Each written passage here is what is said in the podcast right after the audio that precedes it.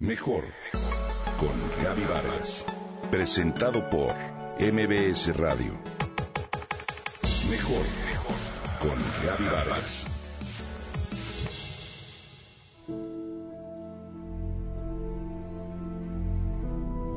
Alejandra tiene apenas unos meses de vida y llora todas las noches. Su mamá ha escuchado consejos de su propia madre acerca del método Ferber. Los niños no lloran sangre, dice la señora experta en el método, y así, Ale llora hasta que se duerme sin importar que mientras el propio corazón de su madre se estruje. Así le aconsejaron y ella sigue al pie de la letra el método. ¿De qué se trata?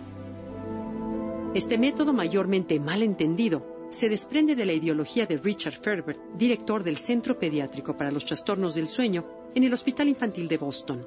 Él publicó un libro en 1985 que se llama Solucione los problemas de sueño de su hijo.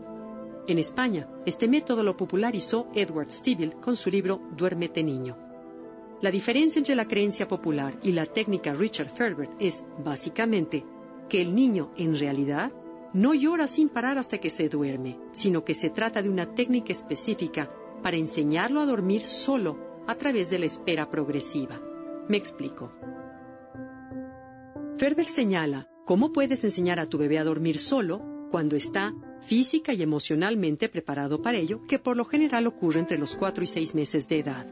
Ferber sugiere una rutina cálida y cariñosa y luego ponerlo en la cama despierto y dejarlo solo aunque llore, durante periodos cada vez más largos.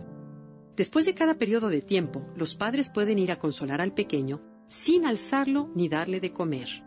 Luego de unos días se incrementa el tiempo gradualmente con la premisa de que la mayoría de los bebés aprenden a dormirse por sí mismos al descubrir que con llorar únicamente consiguen que vayas a verlos de forma breve.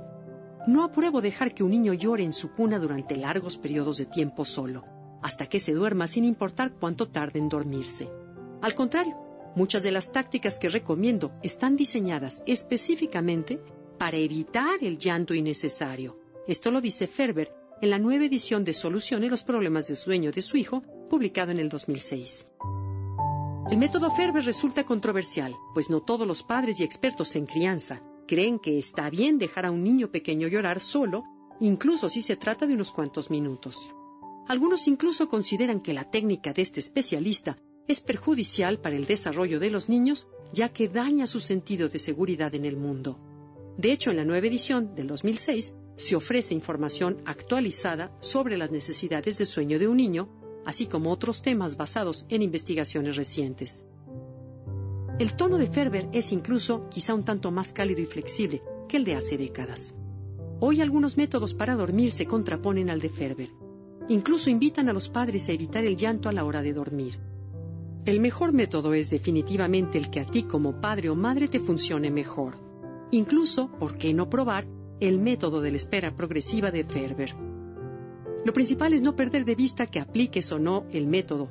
Tu hijo, de todas maneras, aprenderá a dormir solo. Hasta hoy no conozco ningún hijo mayor que aún duerma con sus padres. El tiempo pasa tan rápido que simplemente te recomiendo disfrutar cada etapa y confiar en tu intuición.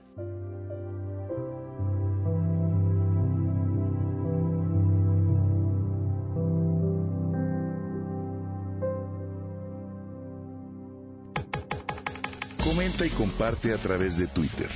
Gaby-Vargas. Gaby-Vargas.